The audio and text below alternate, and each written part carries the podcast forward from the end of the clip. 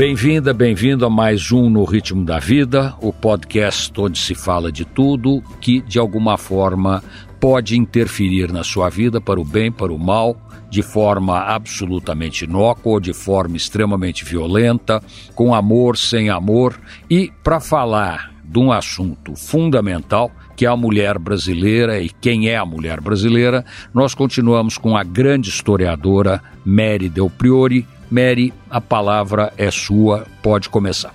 Então, Nico, eu começaria dizendo que não existe a mulher brasileira, né? Existem mulheres brasileiras, porque o Brasil é um país continental. Os ingleses diziam muito bem no século XIX que não se tratava de Brasil, Brasils com S no final.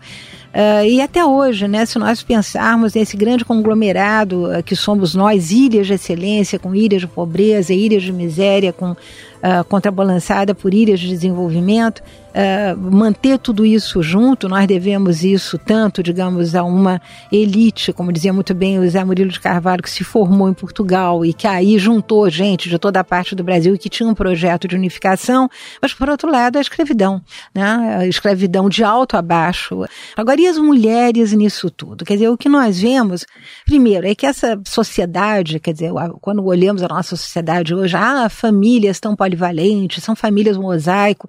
Primeiro, essas famílias famílias mosaico existem desde sempre porque o que haviam eram uniões consensuais extremamente mestiçadas. É bom que se diga isso desde o início. Nós temos as primeiras levas de africanos chegando como escravizados ao Brasil em 1535. Já no final do século XVI, nós temos famílias mestiças, afro-mestiças uh, no Brasil e mulheres que, através da sua engenhosidade, souberam muito bem sobreviver. Nós já falamos aqui nas atividades que iam da agricultura, a prestação de serviços nas cidades, mas eu gostaria de destacar a contribuição africana para que, sobretudo no litoral, onde essas mulheres conseguiam se libertar com mais facilidade, é importante dizer que o Brasil foi o país escravista que mais alforriou nas Américas, quer dizer, nós já no século XVIII tínhamos um contingente de mulheres afro-mestiças libertas e em mobilidade social. Isso é muito importante.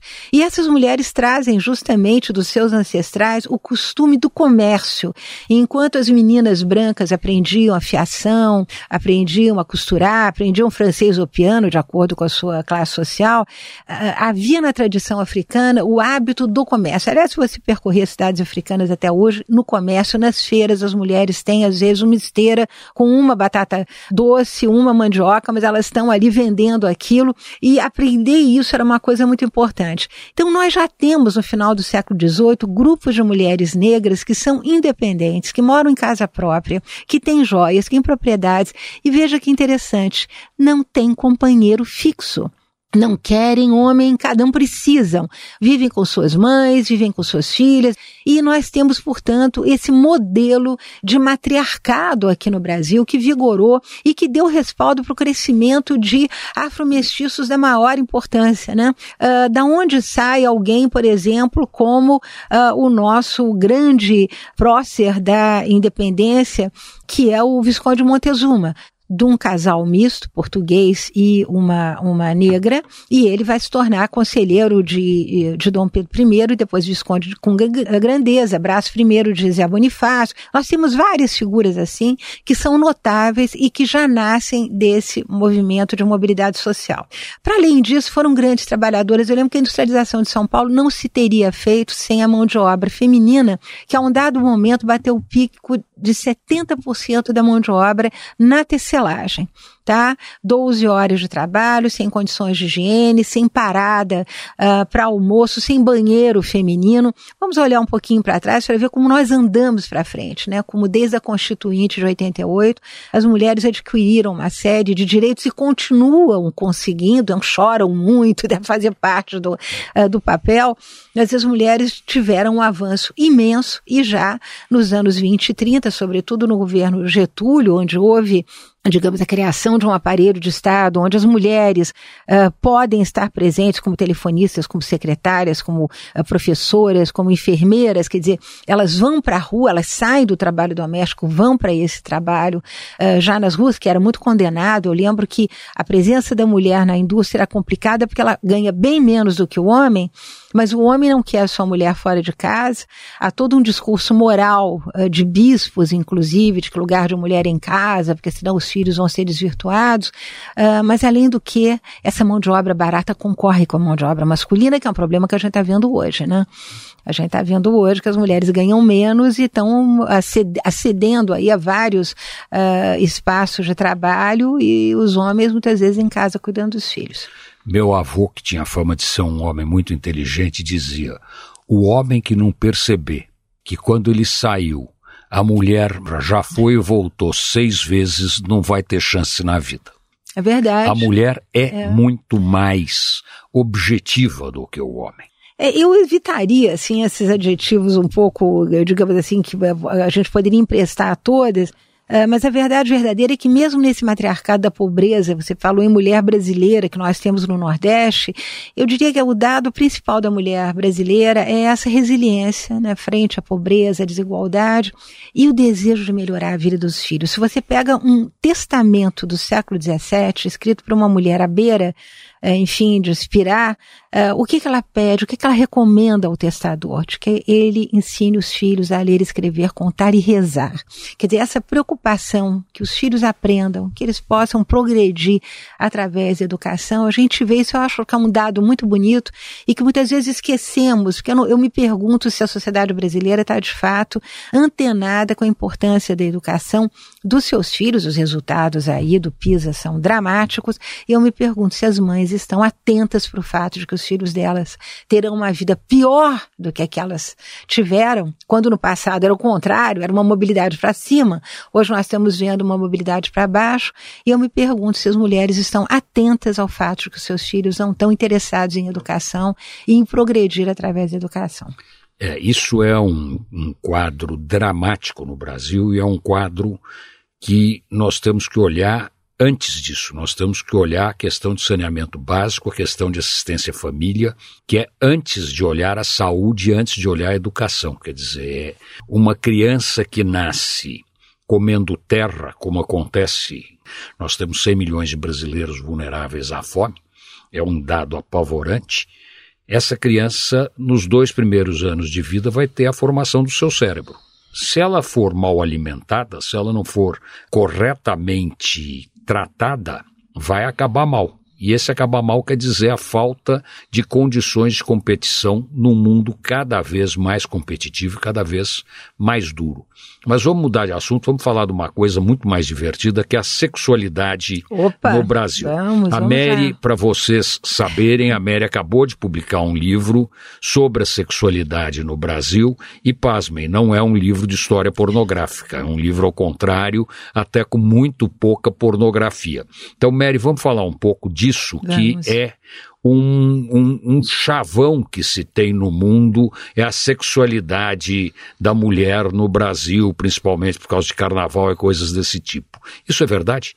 Olha, Nico, eu acho que o Brasil nos anos 60 e 70, até na fome de exportar a ideia de um país que vai para frente, né, anos 70, a Copa do Mundo, exportou também, é, é, é sempre importante lembrar todas as, todos os fatores que interferem na produção dessas imagens. Aí o Brasil já está uh, num momento de uh, onde tem televisão, onde tem revistas importantes, e a imagem uh, é até muito interessante, como a mulata era glorificada nessa época, hoje essa palavra até é muito condenada, porque as pessoas remetem sempre à sua origem etimológica, errada, aliás, vale, vale a pena dizer, porque é uma palavra de origem árabe que quer dizer mistura de islâmico com não islâmico, mas isso é apenas um detalhe.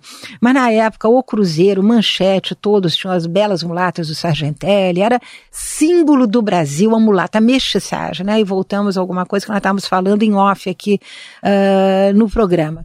E aí essa imagem realmente é uma degradação de uma, de uma disponibilidade sexual que se confunde também com a presença da Índia. Ah, e as mulheres negras eram estupradas o tempo todo na senzala. Né? A nossa mestiçagem se fez muito pelo contrário nas camadas baixas de homens brancos pobres, né? que tinham ligações consensuais muito, muito fiéis. Havia uma necessidade de estabilidade. Você não vive num mundo em transformação e de grande pobreza sem estabilidade. Basta visitar também os viajantes do século XIX que foram os primeiros a, a apontar isso que hoje se chama de colorismo da população brasileira e onde as mulheres tinham seus filhos protegidos, os seus bens garantidos, etc, etc. Mas voltando à questão da sexualidade, nós teríamos que pensar um pouco o papel da Igreja Católica nisso, né?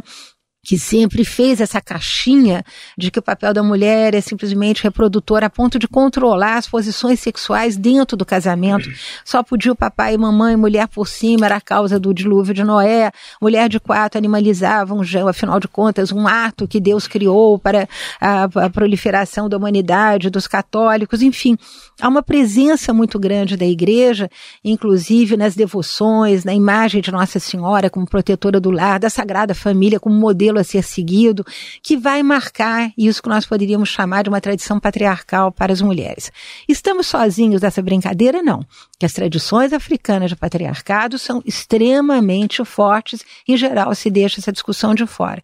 Eu lembro que até hoje, em nações livres, independentes, repúblicas africanas, a excisão do clitóris, a infibulação e a poligamia continuam sendo praticadas como uma tradição e esse controle sobre a sexualidade feminina vem da África também, sem contar os seus ancestrais dos povos originários que continuaram muito patriarcais, né? Eu lembro que até muito recentemente só podiam ter comunicação com os deuses os homens, os xamãs eram sempre homens, e a divisão sexual do trabalho muito, eh, digamos, fortalecida. Então, as mulheres brasileiras são herdeiras de três patriarcados, não de um tá? De três patriarcados. E aí esse papel de mãe que vai ser quebrado com a chegada da pílula nos anos 60, a grande revolução sexual, a qual se segue a chuva de balas dos anos 80, tem os grandes assassinatos que hoje são até transformados em séries, como foi o caso da Praia dos Ossos com Angela Diniz, mas enfim, de fato, a reação desse patriarcado misto a essa libertação da mulher e a entrada massiva da mulher no mercado de trabalho, que é bom lembrar, também com os historiadores que os anos de chumbo foram os anos de ouro da economia brasileira, isso já bastante estudado. A mulher então ganha a sua liberdade sexual, tem o, o, direito de dizer quero gozar, quero ter um orgasmo e por aí afora, e ela está ganhando o seu dinheiro. Então ela não precisa mais do homem como, uh, digamos, como mantenedor da casa. Vão pagar um preço altíssimo por isso, porque segundo o IBGE, homem no Brasil não esquenta lugar, morre muito mais homem do que mulher, então eles podem escolher a partir daí, uh, e eles vão fazendo aquilo que o IBGE chama de poligamia sequencial a primeira tem a mesma idade do que ele, a segunda tem menos 10 anos, a terceira tem menos 20, por aí afora. E as mulheres então ficam sozinhas e isso vai gerar depois uma outra geração de mulheres cujos problemas são de outra natureza, que junto com o individualismo vai convidá-las a um certo isolamento, uma certa solidão, dificuldade de reconstituição familiar, porque os filhos estão sempre de olho no segundo namorado, no terceiro namorado, enfim, são outros problemas que não cabe aqui a gente resumir. Mas uh, essa ideia de que nós somos herdeiras de um patriarcado, vamos botar mulheres no plural, patriarcados no plural, né, que só vão começar a ser diluídos a partir dos anos 70 com essas conquistas quais, das quais falei. E isso se vê tanto nas classes baixas como nas classes altas. Como você colocou muito bem, a filha do imigrante italiano não podia sair de casa. Ela tinha que ficar em casa e ela casava com quem o pai decidiria. Ele não tinha escolha, não tinha a menor chance. E aí você tem algumas histórias absolutamente fascinantes, mas sempre dentro dessa figura extremamente forte do pai sendo o cabeça da família e quem decide, quem não decide, até chegar na, na, na, nos tempos mais modernos, onde isso evidentemente perde muito do seu sentido. Mas, se você pegar as famílias tradicionais brasileiras, não é muito difícil. Muito não, endogamia, endogamia era uma prática absolutamente natural, inclusive, Nico, num país de imigração como o nosso, importantíssimo dizer isso, né? E vamos começar a receber imigração oriental a partir do século XX, como uma forma de preservação da língua, da tradição, da religião. Então, os casamentos de judeus, havia uma matriarca que fazia, ali aproximava as pessoas, entre os japoneses, a mesma coisa. Então, é interessante que o Brasil, apesar da mestiçagem, ele vai desde, ele vai conseguir preservar a mestiçagem e identidades culturais, né? Elas são vivas e São Paulo talvez seja um espelho maravilhoso disso, nós temos bairro assim, bairro assado, bairro disso, bairro daquilo, é, tradições preservadas, isso é uma riqueza enorme, eu digo sempre que a mestiçagem é um capital não monetizável, né? Países onde há uma divisão, como é o caso dos Estados Unidos, brancos e pretos, é um horror, é uma violência permanente, ao passo que nós aqui na nossa mestiçagem conseguimos conjugar aquilo que os grandes grandes teóricos da negritude chamam de pontos de convergência, né? Do Achille Mbembe, a quem você quiser, a Spitzak, aquela famosa indiana, o que que eles nos recomendam? Que a gente olhe o que a gente tem de comum, né? E São Paulo é uma cidade onde a gente pode olhar o que a gente tem de comum com o Brasil inteiro, porque São Paulo é um sorvedouro de talentos, de gente que vem do norte, nordeste, do sul, de toda a parte, e essa riqueza é a nossa casa de máquina. E a mistura, a miscigenação, quem sabe eu tenho um exemplo extremamente perto. Tem um irmão da, da minha mulher, casou com uma japonesa, filha de japoneses. A irmã dela casou com um negro e a outra irmã dela casou com um italiano. É lindo. Isso, isso é resume o Brasil. Brasil. Resume e o Brasil. No fim de semana ia todo mundo comer sushi, sashimi na casa do velho japonês que era um amor de um homem, um sujeito encantador e que recebia todo mundo de braços abertos e você não imagina os filhos desses casais. Isso. Que maravilha! É. Inclusive a menina, filha do, do negro com a japonesa, é uma coisa absolutamente deslumbrante. deslumbrante. Se ela quisesse fazer carreira como modelo, ela teria sido com certeza uma das grandes modelos do mundo. Vou te contar uma coisa engraçada. Durante a Segunda Guerra Mundial, quando Getúlio resolveu aderir dizer, é, aos americanos, enfim, aos aliados, uh, o Brasil fez uma perseguição aos, aos alemães e aos, uh, aos japoneses em particular, né? Então todo mundo para uma espécie de campo de concentração. Mas era tão bagunçado, era tão a maneira brasileira, que chegava no final de semana, eu mostrei isso nos livros que eu escrevi, uh, eles iam com os guardas, né, tomar uma pinga no, no bar mais próximo, na cidadezinha mais próxima, saíam tocando viola, todo mundo junto, aqueles presos todos, de todas as origens. Quer dizer, a gente acaba sendo. Uh, há quem me acuse de ver sempre o copo mais cheio, mas eu, eu, eu não, não se trata de uma questão de otimismo, se trata realmente de olhar esse país com o grande amor que a gente tem que ter por ele, né? Mary, nós estamos chegando ao fim do tempo. Qual é o seu desenho para o Brasil do futuro? Nós vamos voltar a ser um país sem ódios e com mais amor ou nós vamos continuar nessa maluquice que nós estamos vivendo agora? Olha, Nico, como todo país que está aberto para o mundo, que está globalizado, que tem internet, que recebe informação, eu acho que nós vamos continuar sendo o espelho daquilo uh, que ocorre fora e do qual nós somos levados de roldão, porque o Brasil ainda é um país pobre. O que nós temos que fazer é lutar contra a desigualdade social e, sobretudo, Nico, pela educação. Se a sociedade brasileira não se conscientizar que ela tem um compromisso, uma responsabilidade com a educação de todas as classes sociais, e eu não falo só de educação, alfabetização, eu falo também de civilidade, né? De saber se comportar em público, de ter, e aí já é uma forma de combater violência, preconceito, homofobia, tudo que você quiser, juntos, né, de mãos dadas, conscientes, todos os grupos que hoje estão divididos nas mais variadas formas de identitarismo, não nos conscientizarmos que temos que ter uma meta acima das nossas diferenças, eu não creio que a gente vai evoluir. É triste acabar no ritmo da vida assim, mas como eu disse no começo, nós estamos aqui para falar de tudo que pode interferir na sua vida, o bom e o não tão bom. Muito obrigado, Mary, muito obrigado você que nos ouviu e nós voltamos em breve com mais um no ritmo da vida.